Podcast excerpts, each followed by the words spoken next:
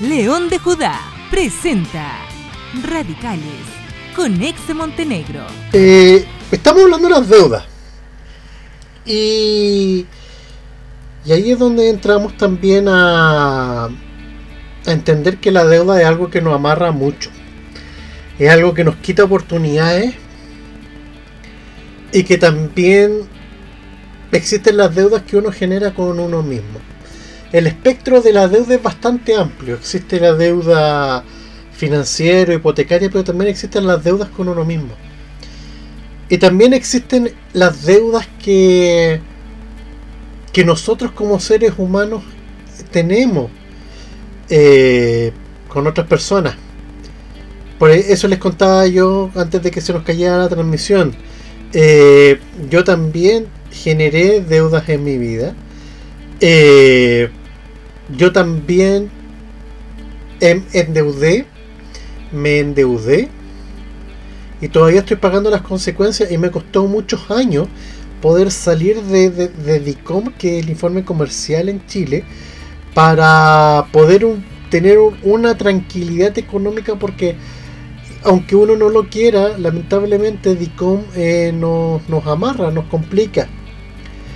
Eh, pero aunque ustedes no lo crean, también nosotros tenemos una gran deuda.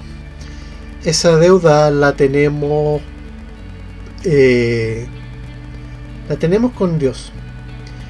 Nuestra, nuestra condición de pecadores hizo de que nosotros generáramos una deuda en la eternidad en la cual hasta el día de hoy no, no la podemos pagar.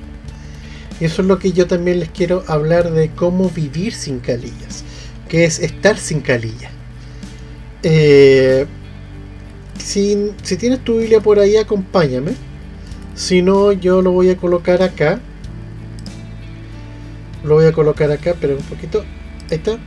Y quiero que me acompañes al libro de Colosenses, capítulo 2, versículos del 13 al 15. Y dice así. Ustedes en otro tiempo estaban muertos espiritualmente a causa de sus pecados y por no haberse despojado de su naturaleza pecadora. Pero ahora Dios les ha dado vida juntamente con Cristo, en quien nos ha perdonado todos los pecados. Dios anuló el documento de deuda que había contra nosotros y que nos obligaba. Lo eliminó clavándolo en la cruz Dios despojó de su poder a los seres espirituales que tienen potencia y autoridad y por medio de Cristo los humilló públicamente, llevándolos como prisioneros en su desfile victorioso. Em, de verdad que esto de la deuda, perdón, perdón, perdón, perdón. Ahí está.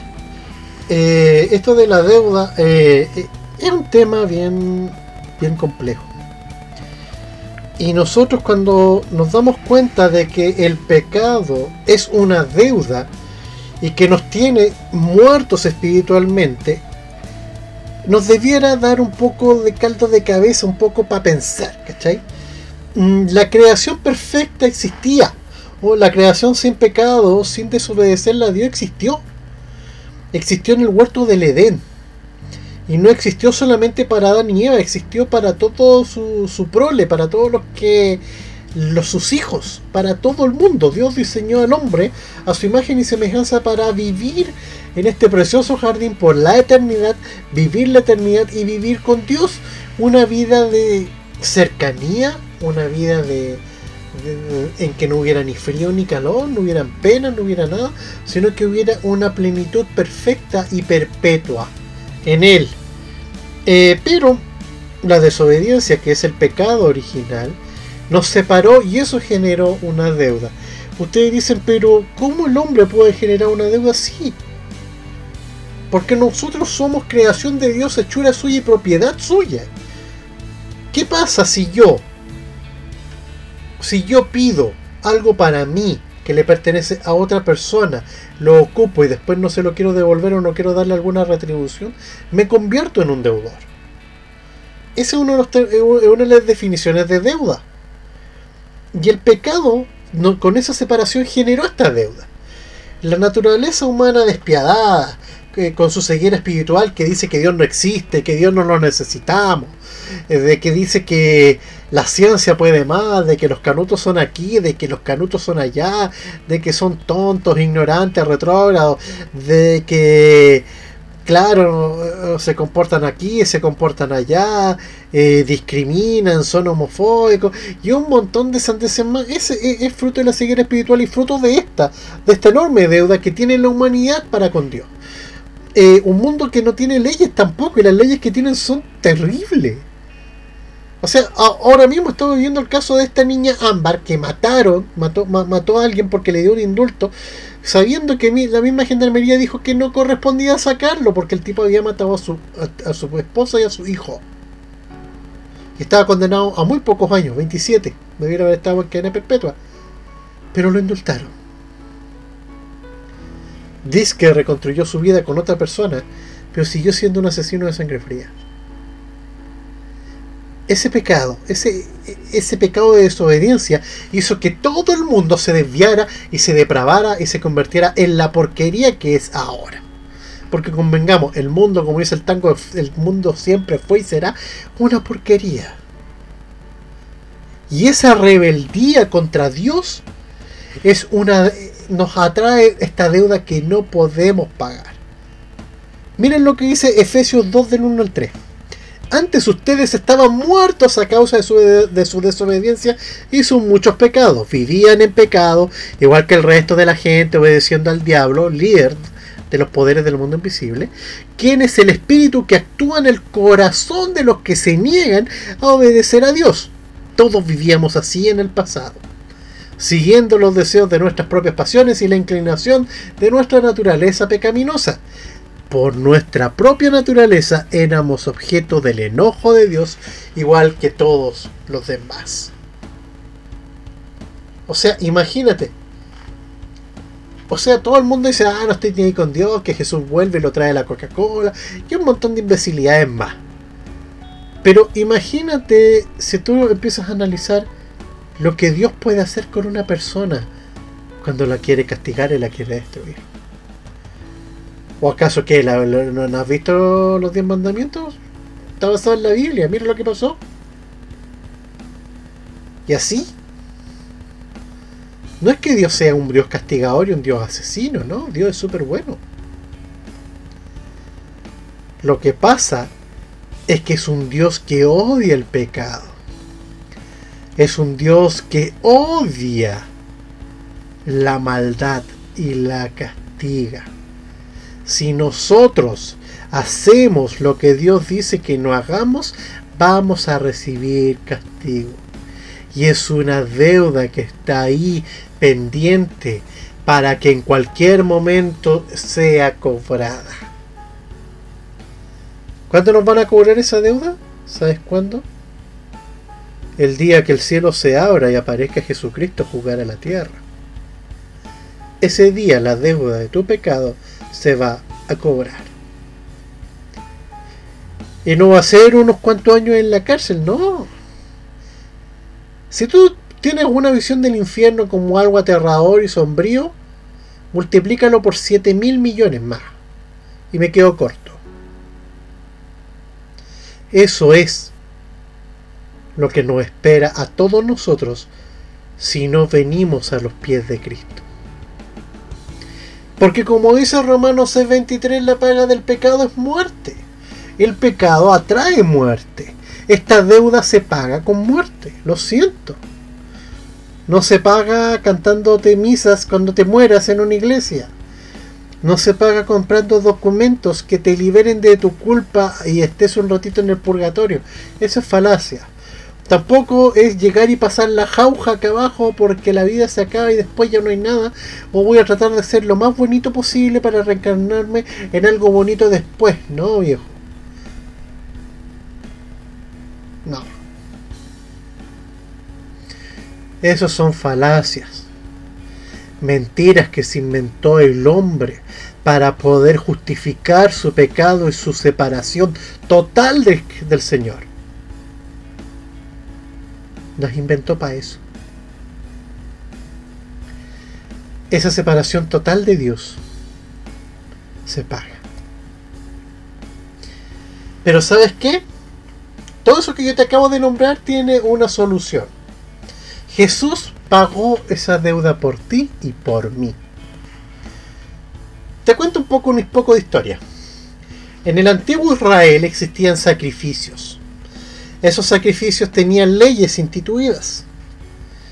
Y en esas leyes se, se, hacía un sacrificio una vez al año por todos los pecados del pueblo. El sumo sacerdote que no tendría que haber cometido ningún pecado, tendría que estar mega limpio y santificado, tenía que sacrificar a un becerro que cumpliera, a un cordero que cumpliera, perdón, determinadas características. Y con esa sangre, porque al pobre cordero lo hacían pebre. Y con esa sangre él tenía que ir a rociarla al lugar santísimo, a la entrada. Y con eso la ira de Dios sobre el mundo se aplacaba por solo un año. Un año. Un año calendario judío. Más o menos 350 días nuestros. Entonces, ¿qué es lo que hizo Jesucristo?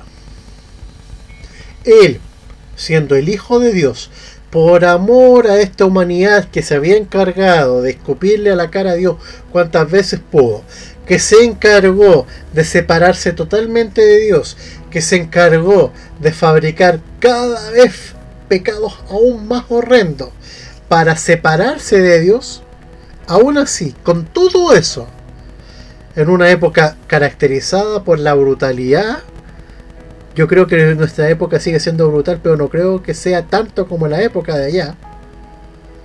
En una época de tanta brutalidad, Jesús viene lleno de amor del Padre a reflejar el amor de Dios que tenía para el mundo. Y después de llevar una vida sin pecado, sin deuda alguna que cobrar, porque el diablo no tenía nada de dónde cobrarse, porque a todo esto el que te cobra las deudas del diablo. Él es el que te la refriega en la cara, pero el ejecutor de la deuda es Dios. Se deja crucificar, digo se deja, porque él pudo haber elegido sacarse la crucifixión de encima. Él se deja crucificar por ti y por mí. ¿Y sabes qué es lo que hace?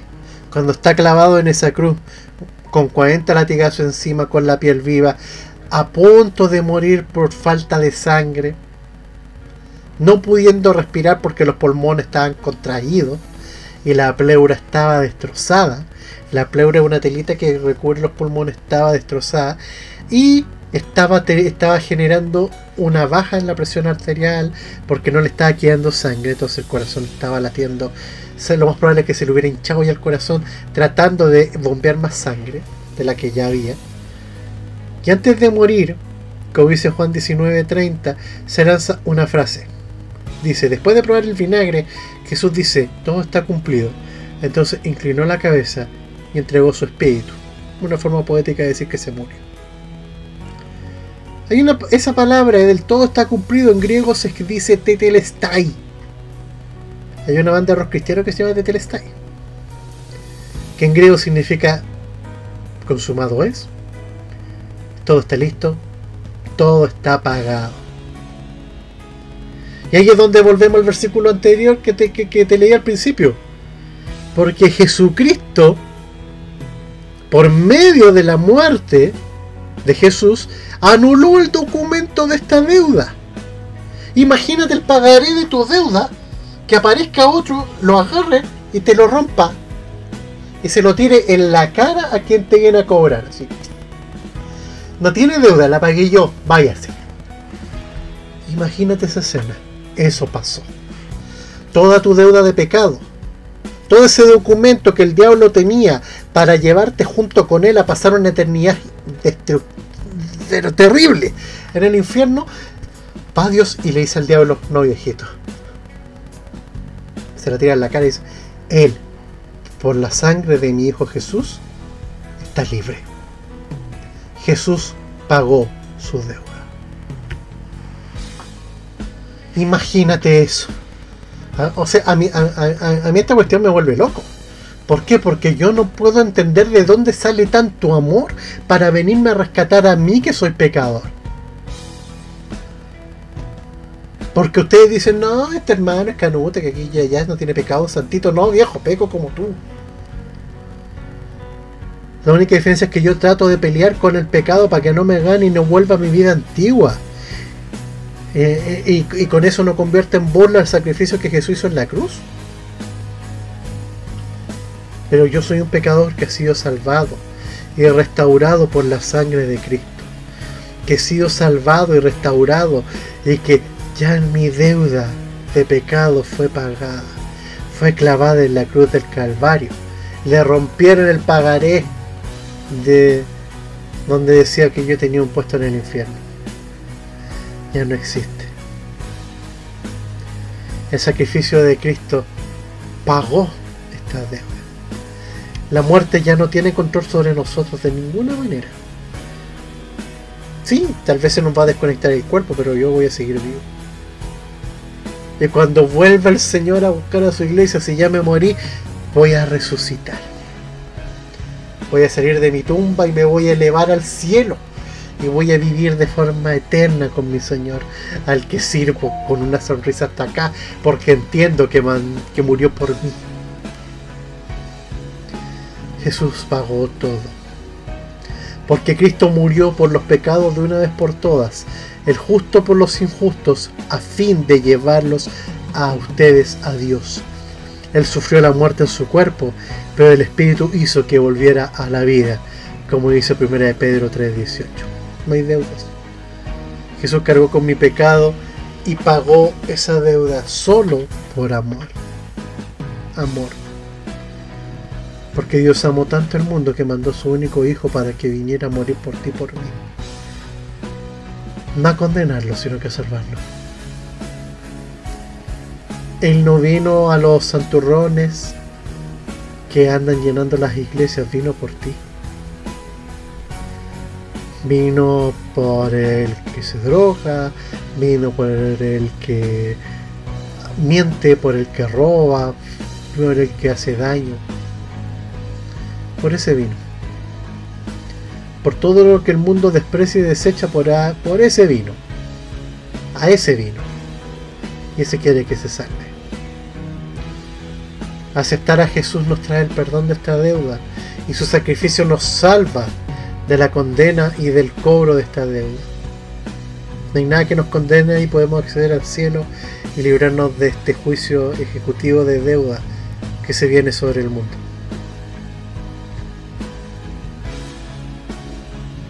El mundo está endeudado con el Señor.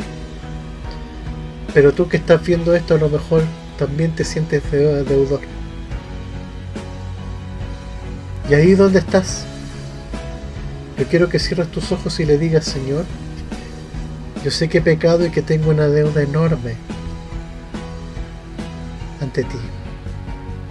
Que mi vida no va a ser no va a ser capaz de pagar todo el pecado que he hecho y toda la deuda que he generado contigo. Pero me abrazo a la cruz de tu Hijo. Porque ese es el único salvavidas que me puede librar de mi deuda. Y que me puede liberar. Yo me abrazo a la cruz de Cristo y lo reconozco a Él como el único que puede saldar mi deuda y liberarme. Y quiero que Él sea mi Salvador. Ahí donde estás, dile con tus propias palabras. Y si necesitas de alguien que te acompañe, nuestras redes sociales están abajo. Escríbenos quiero que sepas algo. Que aquel día glorioso en que Jesús va a volver por su iglesia y a cobrar deuda viene pronto. Viene muy pronto. Y estos perdonazos de deuda, este tiempo de perdón que se llama gracia y que hace que nuestra vida pasada ya no exista, se va a acabar. Así que aprovecha ahora, que es el tiempo de salvación, y es el tiempo en que puedes venir al Señor. Bien, Él puede morar en tu vida para siempre. Y puedes ser uno con Él. Bien, te dejo con una canción. León de Judá presentó Radicales con Ex Montenegro. Síguenos en Facebook, Instagram y YouTube como León de Judá CL. Visítanos en www.leondejuda.cl. Busca nuestros podcasts en Spotify y Apple Music.